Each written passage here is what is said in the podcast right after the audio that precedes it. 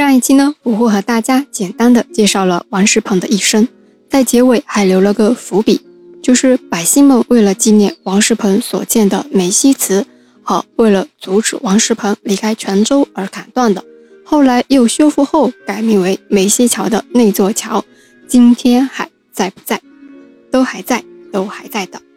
大家有空去泉州旅行的话，都可以去看一看。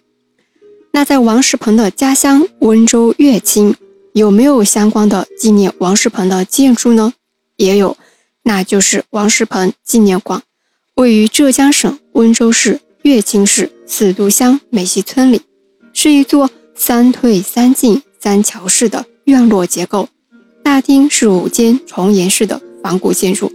占地面积约二点六万平方米。建筑占地面积两千六百五十平方米，大家有空啊也可以去拜访一下。根据乐清当地的村民们所说啊，在梅溪村里头有两棵已经八百五十多岁的大樟树，是王世鹏中了状元后和夫人贾氏亲手种植的，到现在都还在。当地的村民们都叫这棵树为状元樟。有兴趣的朋友也可以去拜访一下这两棵八百多岁的大树。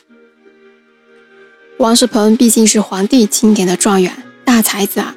有梅西集刘氏，在《梅西先生文集》里总共收录了王世鹏的诗有一千七百多首，赋七篇，奏议四十六篇，其他的像序啊、论文啊、墓志铭啊等等散文和杂文有一百四十多篇。此外，还有《春秋》《论语》讲义八篇。在二零一二年的时候，上海古籍出版社出版了《王世鹏全集》。前面不惑也和大家讲过，永嘉学派反对空谈，讲究实用。王世鹏呢，也很好的继承了永嘉学派的这种学术思想，所以朱熹和叶适对王世鹏的评价也很高，把他和诸葛亮、杜甫、颜真卿、韩愈。范仲淹相提并论。王世鹏早年，也就是三十三岁的时候，还在家乡温州乐清创办过书院，叫做梅溪书院，开班授徒。之后的十几年里，六次奔赴太学，在四十六岁的时候啊，才中了状元。那为什么要那么多次奔赴太学呢？为什么在四十六岁才成为状元呢？按照王世鹏的才华，应该早早就成为状元了呀？为什么呢？因为当时的朝廷奸臣当道，当时的大奸臣秦桧当道专权，政治朝廷很是腐败，还弄得科举考场异常的黑暗。所以啊，王世鹏每次都名落孙山，一直到秦桧病死了，才被高宗钦点为状元。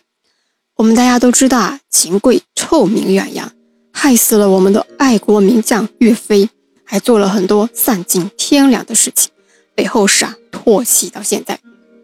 那我们的王世鹏啊就不一样了，深受百姓爱戴，不仅为他立像、建祠、建造纪念馆，用他的号去命名桥梁，还为王世鹏塑造了艺术形象。因为王世鹏啊，不仅为官清廉。对婚姻还很忠贞，无论在哪里任职啊，都是会带着自己的法妻夫唱妇随。我们都知道，古代是一夫多妻制的，而且宋代对女性的压迫其实是要大于前面的历朝历代的。宋代金罗文化也很普遍，还繁华。像他们这些才子啊，就是下朝之后去饮酒的去饮酒，去消遣的去消遣，都是有歌姬陪伴的，是日常活动。而且法器去世后啊，续弦在古代也非常普遍。但是王世鹏的夫人贾氏去世后啊，他终身未娶，在那个时代就形成了一个鲜明的对比，所以好男人的形象就开始深入普罗大众的人心，所以啊，才有了王世鹏为艺术形象的温州本土戏曲男戏剧本《金钗记》。《金钗记》呢是描写王世鹏与夫人的爱情故事的，是元代末年的戏曲作家柯丹秋创作的，演绎了王世鹏与夫人钱玉莲的爱情故事。我们知道王世鹏的夫人是贾氏，和王世鹏是同乡，是乐清先贤贾如讷的女儿，所以这个女主角钱玉莲是虚构的。好啦，我们的正阳郎王世鹏呢，就和大家讲到这里了。下一期我会和大家讲讲我们温州的本土戏剧南戏，我们下期见。